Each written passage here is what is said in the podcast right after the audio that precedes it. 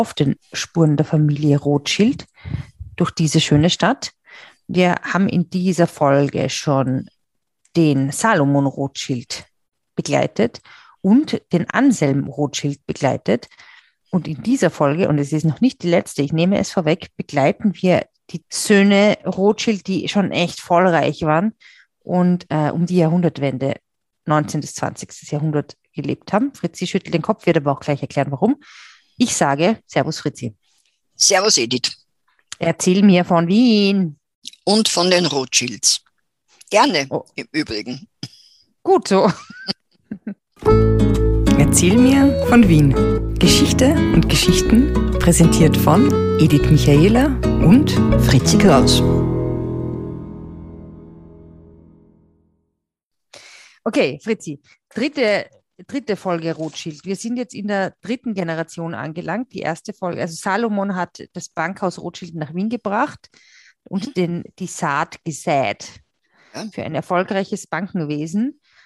Anselm äh, war zwar selbst sehr sparsam, hat aber wirklich enormen Reichtum aufgebaut und unter anderem die Wurzeln, ähm, sagen wir mal, ausgegraben und gelegt für die Kreditanstalt und für dieses ganze Immobilienvermögen, über das wir auch heute reden werden. Wer waren seine drei Söhne? Wir können auch über die vier Töchter reden. Ja, reden wir über die vier Töchter, weil das ist vielleicht äh, äh, kürzer, wie kürzer. immer bei den Rothschilds. Ja, es war ein Vater, der hatte vier Töchter. Den no. Frühling, den Sommer, den Herbst und den Winter? Nein. Nein, er, er, er hatte die Julie, die Hanna, die Sarah und die Alice. Aber das war ganz günstig, weil die Rothschild-Frauen, wie wir ja schon besprochen haben, waren mit den Geschäften nicht befasst. Mhm. Aber sie waren ganz wichtig. Warum? Weil sie Frauen waren.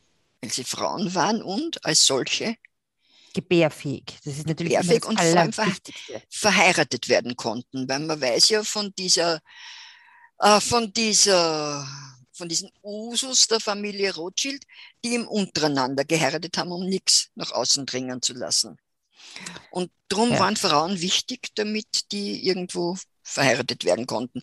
Wobei eine von, zwei eigentlich von diesen Rothschild Anselm-Töchtern, äh, eine, eine hat einen Außenstehenden geheiratet, einen gewissen Franchetti. Ja, und eine ist überhaupt unverheiratet geblieben. Die Glückliche. Die Alice. Ja, sie hat auch geerbt, also es ist, es ist ja bestimmt nicht schlecht gegangen. Reden wollen wir aber in dem Zusammenhang nur von der Ältesten, von der Julie, mhm. äh, die mit einem französischen Rothschild verheiratet war, mhm. äh, die immer beschrieben wird als nicht besonders schön, aber dafür gutherzig. Das ist immer die, die ähm, äh, Beschreibung. Hm. Stell dir mal vor, du bist nicht besonders gutherzig und sehr schön ist auch ein Makel irgendwie. Ja, gut, es ist ja egal, sie wird so beschrieben. Er hat künstlerische Neigungen gehabt, hat einen sehr bekannten Salon in Paris geführt äh, und hat ein Schloss gehabt äh, am Genfersee. Das finde ich jetzt super. Ja. Hat sie, da auch, hat sie dort auch saloniert? Dort hat sie auch saloniert und da kommt ins Spiel, warum sie für uns interessant ist, weil sie 19, also 1898 äh, den Besuch bekommen, im September den Besuch von der Kaiserin Elisabeth. Den Besuch hat. der alten Dame? Ja, die war eh schon alte Dame damals, na, für damalige äh, Zeiten. Sie ist sie die alte Kaiserin? Ja, das wäre für dich ja Vorsatz. Na, da wärst du enttäuscht vielleicht. Mhm. Und äh, die Kaiserin. Kein Happy End hat sie besucht. Es wird oft beschrieben, dass sie eine Freundin gewesen sei von der, äh, Julie, äh, von der Kaiserin. Ähm, die Brigitte Hamann schreibt aber, na, das war also nicht so, sondern sie hat sie besucht, äh, um ihrer Schwester, der Marie, einen Gefallen zu tun, weil diese Marie war die Königin von Neapel, eine skandalträchtige Person. Die Schwester von der Elisabeth war Elisabeth, die. Mhm. Königin von Neapel. Und die hat, äh, auf, äh, hat sie angeblich von den Rothschilds aushalten lassen. Die also Marie. Also die Marie. Und die hat irgendeinen Gefallen braucht. Und die Marie Elisabeth, hatte keine Marie? Oder Rothschild Marie, kannst du sagen. Äh, wie Die du willst. Rothschild Marie. Okay. Jedenfalls hat die Kaiserin Elisabeth, hat die Hofdame von der Kaiserin Elisabeth dann geschrieben, dass es ein sehr angenehmer Nachmittag war und die Kaiserin habe sogar etwas gegessen, äh, gegessen, meine ich, was ja bei der, und hat, Mhm. glaube ich, einen Champagner getrunken und sie ist dann äh, ins Hotel und hat äh, im Hotel übernachtet und am nächsten Tag ist ermordet worden. Hm. Das ist ganz interessant. Und die zweite äh, Verbindung vielleicht ist, weiß nicht, ob du weißt, dass man nach dem Tod von der Kaiserin Elisabeth ja entdeckt hat, dass sie ein Bankkonto in der Schweiz gehabt hat. Oh nein. Genau, und auf diesem Bankkonto sind immerhin 3 Millionen, 3,6 Millionen Gulden gelegen. Und dieses Bankkonto war auf einer Rothschild-Bank. Mhm. Und man hat dann irgendwelche Briefe oder was auch immer, Dokumente gefunden, dass sie sich von einem Rothschild beraten lassen hat, wie sie ihr Geld anlegen soll. Das ist ja clever. Ich meine, wenn man jemanden wenn man bekannt ist mit jemandem, der sich mit Geld auskennt, Auskennt, genau. ist doch immer gut, sich beraten zu lassen. Ja, und äh, die- sie hat also, das Hm. sind die Verbindungen äh, zu den Rothschilds von der Kaiserin Elisabeth. Da muss ich jetzt noch mal ganz kurz nachfragen. Oder beziehungsweise, ähm, weil nämlich du ja gesagt hast, die ist in Paris, war die Salonière, diese Julie, aber sie war doch die Tochter vom österreichischen Rothschild. Ja, sie hat geheiratet nach Paris. Also sie hat geheiratet nach Paris. Nein, weil irgendwas war doch, dass der Anselm äh, in Frankfurt gelebt hat mit seinen Kindern. Auch die Kinder, die Kinder Auch waren die fast Kinder. nie, ja. War, also die Julie, die ist äh, in Wien eigentlich nie gewesen, weil äh, die hat, äh, wie gesagt, die hat dann direkt von Frankfurt weg nach, nach äh, Frankreich. Von Frankfurt nach Frankreich. Von Furt nach Reich. Finde Von Furt nach Reich geheiratet. ja. Okay. Ähm, okay, und die andere, die vier, vierte Tochter, also Alice, Die Alice, die hat geerbt und so, das, also die ist nicht so. ist nicht so Richtig. aufgefallen. Die Die andere war schier, aber nett. Schier aber nicht, immerhin. Aber einen lieben Charakter hat es gehabt. Ja, das finde ich ist sehr gut. Und dann, wer war die vierte? Vierte, du fragst mir jetzt Sachen. Äh, Die, eine gewisse Hanna, die hat einen Wilhelm Rothschild geheiratet. Eine Sarah, die hat einen Franchetti geheiratet. Die war die Achso, ja, das war die, die Abtrünnige. Mhm. Und dann hat sie drei Söhne gegeben. Den ältesten, den Nathaniel, Mhm. den mittleren, den Ferdinand James Mhm. und den jüngsten, den Albert Salomon. Mhm. Okay, warte mal. Ja, also vier Töchter, die Julie, die Alice, die Hanna und die Sarah Mhm. und der Albert, Ferdinand und ähm, Nathaniel. Nathaniel. Und wer, der Älteste war der Nathaniel. Fangen wir an, von dem zu erzählen. Na, fangen wir mit Ferdinand an. Warum? Der, Ferd, na, der Ferdinand ist der, der nach England gegangen ist. Mhm. Und zwar hat er geheiratet seine Cousine, die Evelina. Mhm. Das heißt, ihr Vater, der Lionel, war der Bruder von der Mutter von Ferdinand. Also der Ferdinand. Ferdinands Mutter war die Charlotte, die, oder die Charlotte, die Frau vom Anselm, englische, englische Linie. Und der Vater von der Eveli- Evelina war der Lionel, der Bruder von der, von, äh, von der Mutter von Ferdinand. Die waren Cousins ersten Grades. Also die haben nur ein Großelternpaar gehabt, oder was? Ja, zwei Großelternpaare werden es gehabt haben. Nehme ich an. Ne? Naja, man hat ja normalerweise hat man doch zwei Großelternpaare, oder? Nur vier. Nein, vier Großeltern, aber zwei Paare. Äh, wieso? Die, jeder hat ein Elternpaar. Dann Eins, hast du zwei Großelternpaare. Ja, jeder aber. Ja, stimmt. Aber die haben halt dann dadurch, dass sie Cousins und Cousinen waren, dann haben sie insgesamt nur drei. Also die, deren Kinder haben nur drei Großelternpaare gehabt statt vier. ist, bei den Rothschilds ist mir alles zu kompliziert, ganz ehrlich Ja, gesagt. das ist aber, sehr kompliziert. also auf jeden Fall waren die waren Sohn und Tochter von, äh, von, äh, äh, vom Nathan, waren Vater und Mutter von Ferdinand. Äh, äh, lassen wir Es das. ist- also Die ich waren- würde vorschlagen, wir, also ich kenne mich überhaupt nicht Grades. aus, Wir wie die alle miteinander verwandt sind. Wir empfehlen das Internet an dieser Stelle. Schaut sich Ja. den Stammbaum selber an. Das ist echt zu kompliziert. gibt ein gutes Rothschild-Archiv, eine gute Rothschild-Archivseite. Ähm, Und Okay. die haben eine Also ganz tolle Hochzeit gefeiert. Und zwar waren, äh, nämlich der, ihr Oh. Vater war schon ein Mitglied vom House of Commons. Also die waren schon in England. Die waren schon, also äh, sie ist ja Engländerin, mehr oder weniger, Evelina. Evelina. Und der Ferdinand, der in Frankfurt aufgewachsen ist, aber der Sohn vom österreichischen Rothschild Genau. war, hat dann Wow. auch nach England geheiratet. der hat nach England geheiratet und hat eine tolle Hochzeit. Der Premierminister Disraeli war äh, Mhm. dort, der selbst ein Jude war, allerdings ein Getaufter.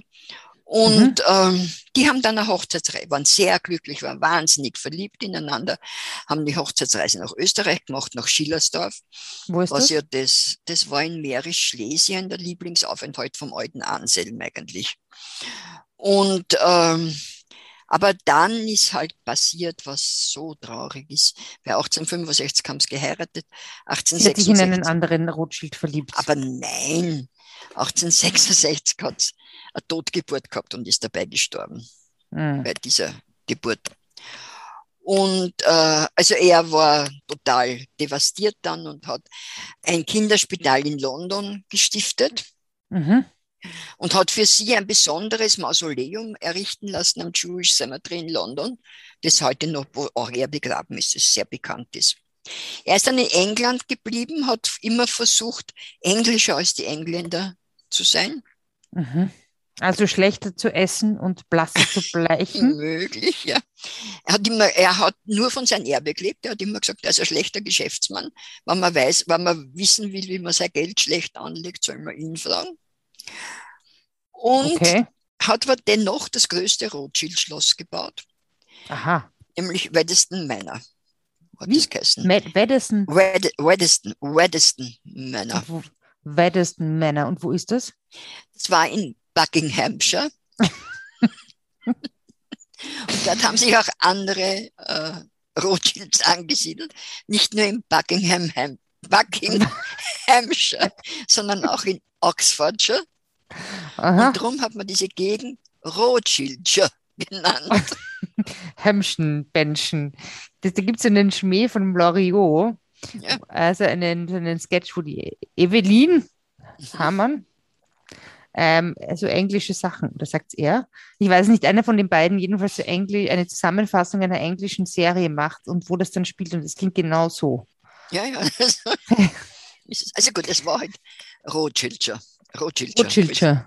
Rothschild. Und was war in diesem Rothschildshire? Hat es Er da, hat eine riesige Sammlung gehabt, der war angeblich nicht nur, also wirklich ein Sammler mit Kunstverstand. Und ähm, er war Abgeordneter für seinen Bezirk äh, und Mhm. ist aber immer wieder nach Schillersdorf gekommen im Herbst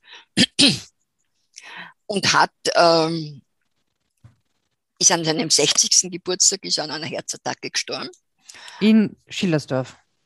Na, glaube ich nicht. Er ist gestorben in England und hat in seinem Testament eben dieses, dem britischen Muse Museum einen großen Teil seiner Kunstsammlung vermacht, Mhm. äh, eben dieses, diesen Weddeston Bequest, von dem wir ja schon manchmal gesprochen haben, wo eben dieses Dornenreliquiar Genau, da geht es darum, dass die, ähm, dass das eigentlich in unserer Schatzkammer sein sollte und nicht im soll. britischen Genau, Museum. und bei uns in der Schatzkammer ist er Fälschung. eine Fälschung.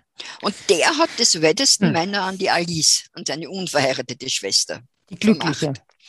Die hat es dann weitergegeben an Neffen und so weiter und heute gehört es dem National Trust. Das sind ja sehr viele englische Herrenhäuser, die, weil die haben ja wahnsinnige äh, Erbschaftssteuern Mhm. äh, zu zahlen und das haben sich viele nicht leisten können und da hat es aber viele Erleichterungen gegeben, weil man das dem National Trust äh, übergeben hat. Und das wird jetzt von dem äh, verwaltet und ist eines der meistbesuchten Herrenhäuser. Zumindest in Süddeutschland. Ist es schön? Warst du schon mal dort? Nein, äh, ich war noch nicht dort, aber es ist, wie gesagt, das größte Rothschild-Schloss und die sind alle irgendwie so den französischen Loire-Schlössern nachempfunden. Hat, glaube ich, 200 Zimmern und ähm, ja, also es ist äh, eine riesige Sache. Und dieser Ferdinand ist aber mehr oder weniger dann, in, also in Österreich, in Vergessenheit geraten. Mhm, weil er hatte immerhin noch zwei Brüder gehabt. Genau. Und zwar den älteren, den Nathaniel, Mhm. Der das alles übernommen hat als Bankdirektor? na eben nicht. Eben nicht. Eben nicht, komisch. obwohl es ja ihm als Ältesten zugestanden wäre. Aber er hat sich Zeit seines Lebens krank gefühlt. Er war ein typischer mhm. Hypochonder. Hm. Und der jüngste Bruder, der Albert, hat gefunden, dass er zu verschwendungssüchtig ist und dass, er, dass man ihm die Geschäfte nicht anvertrauen kann. Das wird beiden irgendwie taugt haben. Der Nathaniel, weil er dann halt was anderes machen hat können und der Albert, weil er dann halt Verantwortung übernehmen konnte. Ja, ja, wobei der Albert auch nicht angeblich jetzt gerade der Arbeitsamste war, aber das kann man natürlich alles heute nicht mehr, mehr so nachvollziehen. Äh, es ist eines zu sagen, dass sie den Großteil ihres äh, Lebens, also der Ferdinand sowieso und der Nathaniel aus den Erträgen ist in der Wertpapiere bestritten hm. haben. Hm. Ja, und dieser, es war ja so, dass nach, wir haben ja letztens gesprochen, warum die Rothschilds auf der Ringstraße nicht präsent sind? Warum? Ja, genau, weil das dem, äh, weil der Anselm gesagt hat, es sei zu teuer. Genau. Und er hat dann Recht behalten, weil nach 18, du weißt, 1873 war der große Börsenkrach mhm. und da sind die Grundstückspreise, also die ganze Blase, die es da gegeben hat, ist geplatzt. Uh, obwohl das sehr oft als viel schlechter dargestellt wird, als es wirklich war. Also auf jeden Fall hat man Grundstücke wirklich billig erwerben können. Und diese Rothschild-Brüder haben eben in diesem Belvedere-Viertel, mhm. in dem neuen, das da zwischen Schwarzenberggarten oder Belvedere-Garten und äh, Theresianum entstanden ist, haben dort im großen Stil gekauft. Mhm. Und ähm, nicht nur dort, aber da werden wir dann sprechen drüber, und haben dort gebaut. Mhm. Also da, was hat es da gegeben, was haben Sie gebaut? Ja, der Nathaniel hat hier ein großes Palais in der Theresianumgassen gebaut, das dann im Krieg, im Zweiten Weltkrieg zerstört worden ist und wo jetzt das Theater Akzent ist. Mhm. Und das war, die Straßenfront war relativ äh, unsch also unscheinbar, aber unspektakulär, äh, während die Gartenfront äh, total toll war und der Garten ist heruntergegangen bis zur Blösselgassen. Mhm. Also diese ganze Länge war der Garten das ist jetzt ein Park. Das ist der Park, der Anton Benja Park, glaube ich. Und die, äh, äh, dort hat er seine Kunstsammlungen wirklich enzyklopädi enzyklopädisch aufgestellt gehabt und hat dort allein mit seinen Kunstsammlungen und mit 300 Bediensteten gelebt. Deppert. Wieso, drei, wieso, also, wieso 300 und wieso allein? War der nicht verheiratet? Na, der war Junggeselle. Der war Aha. Und außerdem, aha. was, aha. Aha, warum war der Junggeselle? Das hat er hat der keine Cousine gefunden. keine Cousine gefunden, vielleicht hat er andere Neigungen gehabt. Äh, vielleicht hat er keine, warum hat er keinen Cousin gefunden? Naja, das wäre wohl unmöglich gewesen. Wieso? Naja, also ich glaube nicht, dass das geduldet worden wäre. Also auf jeden Fall hat er dieses Palais, dann hat er zwei kleinere Palais in der Schlössl, äh, in der Schlösselgasse, in der Blösselgassen. Das war jetzt eine deutsche Sache. In der Blösselgasse. Ein Schlössel in der Blössel. Ja. Ist aber auch, stell dir mal vor, wie unpraktisch ist. Du hast ein riesiges Haus mit 300 Angestellten und dann hast du daneben noch zwei kleine. Das ist ja völlig unsinnig. Total wirr. Und hm. äh, natürlich. Da würde ich mir doch eine, eine, eine, eine eine Scholle oder wie sagt man da, an der alten Donau lieber checken oder einen künstlichen See bauen lassen oder irgendwie sowas. Ja, die, haben vielleicht an, die haben vielleicht andere Visionen gehabt. Ja. Äh, dieses, auch die Sammlungen haben relativ wenig Leute gesehen. Also er hat schon Leute eingeladen, denen es gezeigt hat, aber jetzt nicht so, dass man da live Aber was war in den Sammlungen ist. zum Beispiel drinnen? Bitte? Was war, was war da zum Beispiel? Alles mögliche Bilder, äh, Kleinzeug, hat zwar der Ferdinand gesagt, also so Sachen, die heute in der Kunstkammer stehen würden. Also sehr. Das ist dann alles enteignet worden oder ist es dann wieder zurückgegeben worden oder wie, wo ist das Ganze? Also die ganze geerbt hat alles sein Neffe, der Alfons, der Sohn von Albert. Äh, und das ist dann teilweise enteignet worden, äh, teilweise in, äh, in Museen gelandet, teilweise im MAC gelandet. Und das ist dann eine Geschichte, die, die Restitu Geschichte der Restitution ist eine eigene, eine eigene, eine eigene Geschichte. Eine, ein eigener Podcast. Eigener Podcast. Aber das ist ja noch lange nicht so weit. Also jedenfalls hat der eine Sammlung gehabt, um vorzugreifen, in seiner Verlassenschafts, nach, seiner, nach seinem Tod ist ja ein Verlassenschaftsverzeichnis erstellt worden mhm. und das hat 700 Seiten gehabt. Na boom. Also kannst du dir vorstellen, dass er einige Sachen gehabt hat. Gut, aber inzwischen lebt er noch und er hat äh, gekauft in Enzesfelder Schloss. Das hat ihm aber nicht lang gefreut. Vielleicht weil er es nicht selber bauen hat können. Das wieder insofern, das war ein sehr großes Schloss. Da ist dann später, lang nach seinem Tod, ein Golfplatz gemacht worden von einem seiner Erben. Mhm. Und das ist ganz interessant, weil in diesem Schloss hat der abgedankte König von England, der Edward VIII., vier Monate lang gelebt mit seiner Frau, mit der Wallace Simpson. Wallace Simpson. Mhm. Und auch auf Kosten der Rothschilds. Also die haben dann. Die haben eine Neigung zum Royalen gehabt. Ja, ganz sicher. Dann hat er der Nathaniel gekauft in Reichenau an der Rax, da hat er gebaut. Das hat er aber nicht einmal fertig gebaut, dann hat sich niemand mehr gefreut. Hat er dann, das hat er dann äh, gestiftet als Heim für altgediente Offiziere. Hm. Und was, was er gekauft, was das Wichtigste oder das Bekannteste war, waren die Gärten auf der Hohen Warte. Die hängenden Gärten des ja, hängenden nicht, aber Nathaniel. Die, hängen, die das ist Gier. wirklich wichtig. Über die haben wir in einer unserer allerersten Folgen gesprochen. Genau. Hohe Warte. Voll interessant, weil nämlich da hat er ja, soweit ich mich erinnern kann, ähm, eigene Gärtner aus England ähm, beschäftigt ja. und hat für diese Gärtner, wichtiges Detail, ähm, die sind ja aus England gekommen und haben den, einen Fußball mitgebracht und darum hat er dann auf der Hohen Warte den ersten Vienna Football Club, First Vienna Football Club gestiftet. So ist es. In den Farben, nämlich blau-gelb, die wiederum die ähm, Farben der Familie Rothschild sind oder? Ja, also die Vienna spielt noch immer mit den Farben der Rothschilds, in den Dressen mit den Farben der Rothschilds. Ja, die vergessen nicht. Aber von, von dem Gebäude dort ist nur mehr das Pförtnerhaus. Ja, aber das muss ja prächtig gewesen sein, oder? Da hat es ja alles gegeben. Pflanzen, Obst. Also Glashäuser, die haben Obst Erdbeeren im Winter gezüchtet, haben Wahnsinn. gezüchtet Obst, das in Wien überhaupt noch nie in dieser Ausstellung, die ich da neulich gesehen habe, ist ja auch, da war so ein Plakat auch, dass man manchmal im Jahr in diese Glashäuser gehen konnte und sich das alles anschauen konnte. Und da konnte, das habe ich besonders lustig gefunden oder interessant gefunden, dass man Tickets für diese Ausstellung, also für den Besuch dieser Glashäuser der Rothschildschen, ähm, Tickets erwerben konnte in den, in den großen Hotels. Finde ich irgendwie eine witzige Vorstellung, dass du zum Beispiel ins Hotel Imperial gehst oder ins Bristol oder so und dann sagst, ich hätte bitte gerne ein Billet äh, für meinen Ausflug in die Rothschildgärten. Ja, ja, ist nett. Und dann habe ich noch gehört, neulich eine Pasticcio-Sendung auf Ö1 über die Rothschilds, aber da war das irgendwie Thema und die hatten, der hatte auch eine Musikkapelle, dieser Nathaniel. Ja, ja. Und der ist. Ja. Und, der und ist auf Reisen gegangen.